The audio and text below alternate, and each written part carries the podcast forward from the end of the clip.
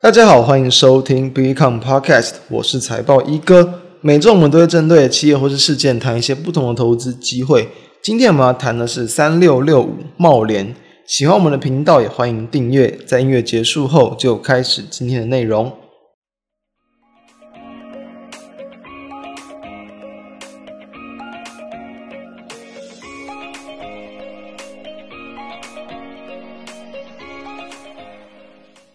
最近这段时间哦，相信大部分的投资人应该都不是那么的好受，就是台股连续下跌破底嘛。那终于也就是在我们录制时间有七月七号展开比较强劲的反弹，不过我觉得暂时还不用去开线太早。毕竟有七月七号的一个反弹，也还没有完全是收复掉这个七月六号的一个跌点嘛，所以虽然说是暂时缓和了很多投资朋友们的心，但是我觉得还是需要再去观察说整个后续的一个这样的一个低档的承接力道了。好，那其实先前在这段时间呢，我们其实有在原本是蛮看好的一些网通类股族群嘛，那因为在后续就是说，在前阵子就是有这种消费性市场的一些这个饱和，然后呢，这个需求下滑以及这种订单库存过高等等的这种情况，所以甚至有去间接去影响到一些比较这种网通，然后以及像这种伺服器啊，或是这个云端数据中心等等的一些企业，对于说未来的投资金额，甚至有这种下滑下降的一个这个意愿存在。所以说，在这个台股终于反弹之前，就是在这种破底的情况之下。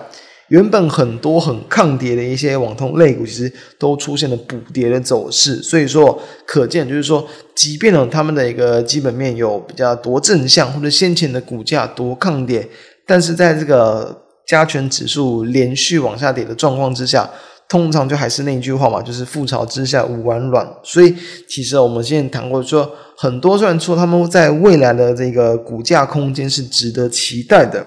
但是其实哦，有时候在进场真的不需要不需要那么的一个着急，就是压低进场才是一个比较好的一个这个对策。所以以目前来看哦，为什么我们今天要去谈这个三六六五的帽联？也就是说呢，我们认为说在这一段这个台股应该是说下杀的一个阶段，就是说很多个股，其实我们之前谈过一些个股，也确实在七月七号台股反弹之际，也都是有跟着去反弹，所以这当然就是好事嘛。虽然说。后续股价是在这个经过补跌，但是补跌之后又能够快速的反弹回去，那至少就等于说，可以说又几乎回到了一个原先比较抗跌的位置，那就还是可以比较乐观的来去做一个看待。那当然了，在指数反弹之际，假设没有办法弹得比指数来得强的话，那就要去这个更去小心啊，就是说小心他们在这个不管是基本面或者是筹码面，一定是有一些这个疑虑存在。为什么今天要谈茂联？就是因为说，其实呃，我认为说这个时候非常适合谈，就是因为它的股价在这段时间你完全看不出它这个国际股市是连续在往下破底的，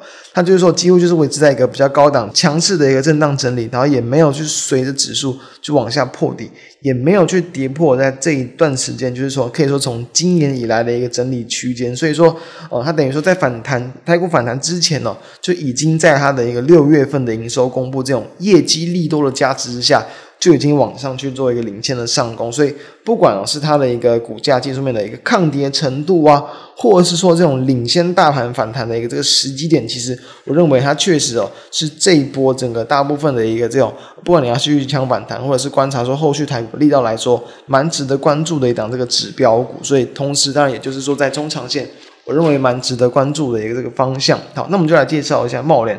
茂联的话，它其实这个总部是在这个美国的这个矽谷啊，然后呢，哦，就是在二零一一年在台湾挂牌上市的，然后主要就在做连接线束跟连接器，哦，应用端很广，原本就是从这个 IT 产业出发嘛，然后甚至到后来像是在这种工业用啊，然后车用啊，甚至是这种绿能啊、医疗等等，然后都有去做切入到，所以等于是说它的一个这个产品的一个这个。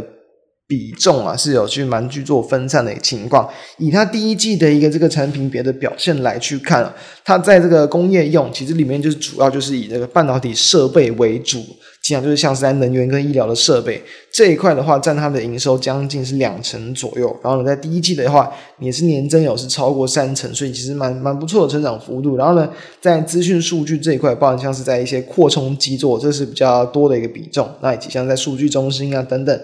这一期也是占了他像大约这个三十五趴左右的一个这个总占比。年成长其实也是有超过三成的，在就是在车用的一个比重，就是以电动车为大众啊，其他像是一些什么充电相关的一些这个连接线啊，或是越野车等等，这些是比较少的。所以哦，主要在电动车这一块，当然还是去有去跟上市场的一个趋势。车用这一块其实也是占它目前也大约接近到两成的比重，其实这也是蛮高的比重。因为说其实现阶段就不是那种所谓的很纯的车用概念股来说，以台股来讲，其实很多这种近几年才去切入的，大家都知道嘛，要去切入到这种车用的一些认证来说，通常都需要比较多的一些这个时间。所以其实很多的一些这种哦，今年切入到车用的这个概念股，其实通常在车用的比重都还不算到太高，有超过十八，其实就是蛮高的一个幅度。所以贸联几乎已经要去接近到这个二十八，甚至是超过二十八，可以说是越来越纯的这个就是呃车用的这种题材或者是概念股。那再像在电器的部分，也是占它整体的营收大约二十五趴左右。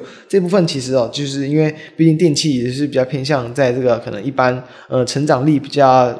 弱的一个这样的一个产业，所以它的一个第一季的一个营收年成长是只有五趴左右，所以以这几块它的一个各大类别来说，就车用最强了，年长年成长是有超过四成的，所以大家可以先记得，就是说它其实在车用的这一块也是它目前发展的一个主力之一。好，那我们要知道说，其实知茂。联在公布六月份营收，就是在呃七月六号，就是有反映到六月营收创新高，年增率也是有这个超过一百一十帕，等于就是一个倍增的一个成长。为什么这么强？那其实从今年累计一到六月，其实也是年增了大约九十五帕左右，所以几乎等于说。目前来讲，今年到到现在几乎就是倍增。为什么？就是因为说，哦，就是大幅度的成长，就还是因为他在今年的一月二十号就完成了他并购这个德商 Leoni 集团他们旗下这个工业应用的一个事业群，然后后续就改成就是哦，把它称作这个叫 INBG，嗯，所以 INBG 的这一块就是它就是它这个贸联的工业应用事业群，就可以把它想就是想象成就是在呃工比较。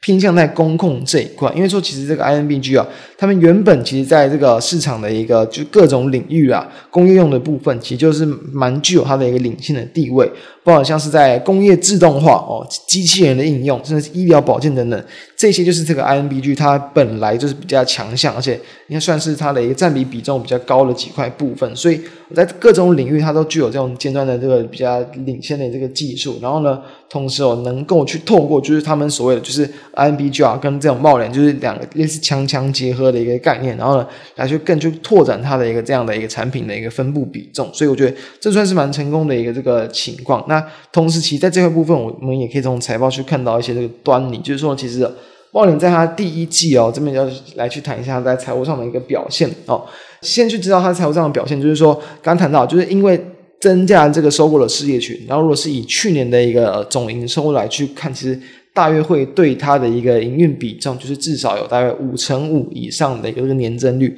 那所以等于说，以目前的一个年增，其实也是将近倍数的一个成长来看，可以说不管像是在原本哦，原本贸联自己本业的一个订单，那一定是也持续成长嘛。加上说，其实在可能在这个 INBG 这一块的这个工控相关的一些这个市场需求，也是有更多去扩大。所以哦，这样子。两个事业都有去比较强劲的需求成长，也激励到它今年的一个营收几乎都是维持高增长，所以这样的营收高成长就是激励到它股价在今年维持一个强势整理的原因。好。那我们这边可以看到，其实哦，在它的一个这个毛利率的一个表现，从以目前已公布的第一季来去看，二十四点四二趴是比前一季哦，去年第四季嘛，二十三趴出头来的还要高，也比去年同期二十二点二趴来的还要高。那我认为比较值得关注的一块就是说，反而在营业利益率哦，诶，比前一季反而还要下滑。为什么？因为大家知道嘛，营业毛利率就是单纯去看它这个产品的一个这个利润跟产品的竞争力，所以这一块成长绝对是一件好事。诶。营业利率就它本业的一个获利，诶，怎么好像有点下滑？这到底是出什么原因？我们就可以去看。所以说，其实我特别去看啊，它在它的一个这个营业费用里面，就是在管理费用这一块，大家知道从财报里面，其实营业费用主要可以分为就是所谓的推销费用、管理费用跟研发费用。它的管理费用一直以来都是相对不是比较高的，但是呢，在今年的第一季，诶，它又拉得特别高，几乎是多少？几乎都是之前哦哦，前面几季几乎是快要一个倍数的一个增加，所以为什么我认为就是说，当然你并购了这个新事业，然后跟新事业这个合并嘛，不管你在人事上或者是管理上的一些费用，一定会会有所增加，包括像是各种工资啊等等，然后以及可能像是一些这种，比如说新的一些员工，他们的一些这种红利啊、福利相关的一些支出等等，这些其实都是会影响到的。所以说这块部分其实就是它它在营业费用主要增加的一块，所以导致它在今年的第一季，就是说在营业利率上这一块哦，呃七点七六趴是比起前一季九点五九八，哎，好像其实掉了这个快要大约将近。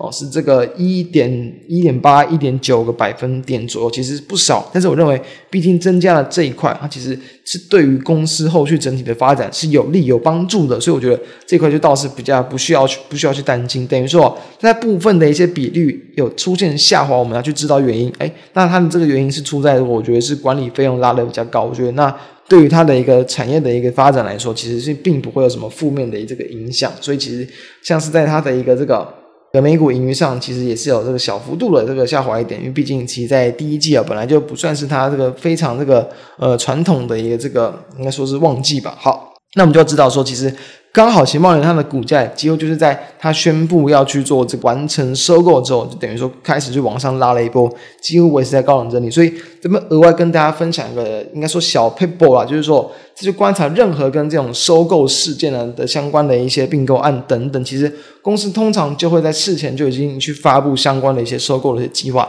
通常都不会去定时间，毕竟如果我真的完全定出时间了，那到时候比如说在收购或或相关的这个公司双方的一些这个谈。呃，洽谈上出现的问题，那可能就是会有这个跳票或者市场失望的情况，所以通常都是在真的谈拢之后才会去公布。那他是在去年二零二一年的十月初期，就是有去谈说，就是哦发布重讯嘛，说要去这个并购 Leoni 他们的这个工业适用事业群。所以，如果是以整个事业群，真的是一间公司来去看，通常建议大家可以去抓大约一季左右，一季可能到两季之间哦，可能的一个这个并购的一个等待的时间。那如果是只是单纯收购比较。简单的一个，比如说机器设备等等，通常就是在一两个月之内就会去完成，所以大家就可以抓这样的时间点，然后来去提前去留意是否有去卡位，比如说就是卡位嘛，公司这个可能股价上涨的一些机会。好，那谈完它目前的一个这个刚刚谈到比较包含像产品比重啊，然后以及它这个收购之后对它的一个重效等等，我们就要去谈到说，在第二季的表现，其实贸联的营收年增哦也是哦，就是整体第二季也是大约是九十九点三趴，所以也是维持几乎倍数的一个成长，因为等于说在这个一月下旬完全纳进这个 INBG 之后，你说创高是非常正常的。然后说你不计算它这一块部分的话，其实你的一个营收在本业上其实也是有来到十七趴的一个这个成长。再包括像是刚刚谈到像工业用这一块哦，资讯数据这一块其实都是持续的一个成长。但像车用这一块的话，就是因为中国封城的关系嘛，因为大家知道就是中国上海那边封城，其实对于汽车的这个供应链是冲击很大，所以在第二季这一块稍微有点下滑，这是难免的。但是在在第三季其实就会恢复正常。包括像部分的一些车用的客户，它会有新的一个扩产的这个动作，以及在一些电器的客户也会有新品的一个推出，所以。这些都会是激励它在未来，就等于说在第三季啊、第四季维持一个比较稳健成长的关系。那其实哦，从目前几项产业发展来看，包括像比如说我刚谈到这个从资料数据这一块，诶，数据中心设备，就是因为其实目前啊，整个全球的一些这种数据中心的这个连接线数啊设备，因为这个数位转型，包括像是各种这个更。呃，高速高流量的一些串流媒体啊，然后远端的一些学习、远距工作等等，这些的需求是持续的扩增，所以数据中心设备这一块的一个产业发展，它是算是比较强的。以及像是在车用线束这一块，就是因为电动车嘛，你要去结合更多的功能，包含像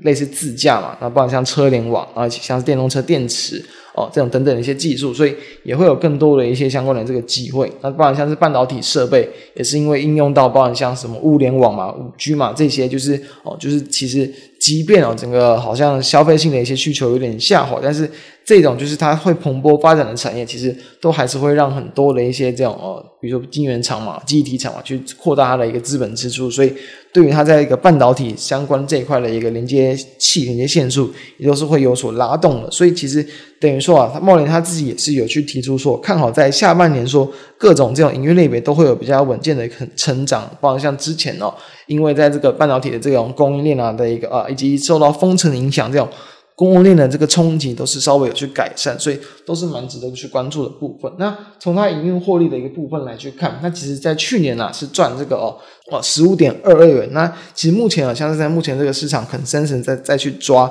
它目前的一个这个，其实今年估的一个获利，其实有机会来到这个二十一点五，甚至是二十二、二十三元以上。目前是比较浮动的，因为毕竟今年下半年整体全球这个市场这个需求算是比较浮动。但是为什么它其实呃比较，我觉得比较不受影响，就是因为它的适用群算是分分得很散，就是刚刚谈到几种不同的事业嘛，所以。即便它受到中国封城的影响，其实也没有到很大，几乎在第二季的营收，呃，除了四月份以外，都是连续的去再去往上去突破的一个新高。所以我认为说，其实考量到说它并进这个就是 Leoni 的这个事业群之后，其实全年的获利要来到二二二三元左右以上，我觉得是蛮有机会的。等于说，就几乎啊，几乎一定会有这个五成以上的一个 EPS 的一个这个成长。那我觉得甚至来到更高二四二五，其实也都是有机会去做一个期待。那它其实，在过往的一个这个本益比啊，以过往来看，大概普遍是在这个大概八到十左右，就是比较偏向下缘。然后以及甚至有到这个二十到二十五元左右，所以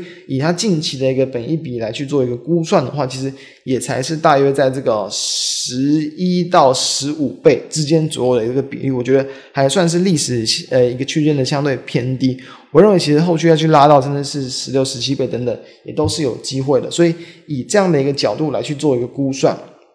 刚谈到预估它可能的一个这个获利来去做一个计算的话，其实我认为股价甚至要来到哦在三百八十啊，然后甚至是接近四百元，我觉得都是可以在比较长线上值得期待的部分。因此，对应到它其实目前股价的一个表现，就是大约在三百五十元以下。当然，我觉得在长线上一定还是有去可以去值得期待的空间。那当然，一样就是要留意说，我在短线上，你假设没有办法能够去顺利的突破前高啊。很有可能就要再会再去拉长它的一个股价比较高档整理的时间，但我认为这不碍于它后续的一个整体股价向上的一个发展。那同时也要注意到，目前我对于这个整个行情的看法，其实还没有说完全的一个翻多，因为毕竟这种连续下跌之后，目前市场上又是有点缺乏所有这种，就是比如说你要去促使整个不管像台股或国际股市大幅度快速向上一个逆转反弹的要件，我觉得比较少。所以说，我觉得，呃，这种情况之下，就是还是可以去这个留意后续比较低阶的机会。短线它有领先大盘去反弹的部分，我觉得暂时也不用去过度的急躁。长线布局一定是这个压低买进。那短线上要去切入的话，那就是可以去用股价过高这一小段这个空间，那可能会吸引到后续追加买盘。这样子来去做一个短线操作机构，这是对于它目前的一个看法。那以上就是我们今天跟大家分享的内容。那相关的资料都会放在我们的一个 FB 还我们的这个 PE 看的官网上，大家可以去做浏览。那以上就是今天的内容，我们下周再跟大家再见。那也希望大家下周可以准时收听我们的这个频道。以上，那大家就下周见喽，拜拜。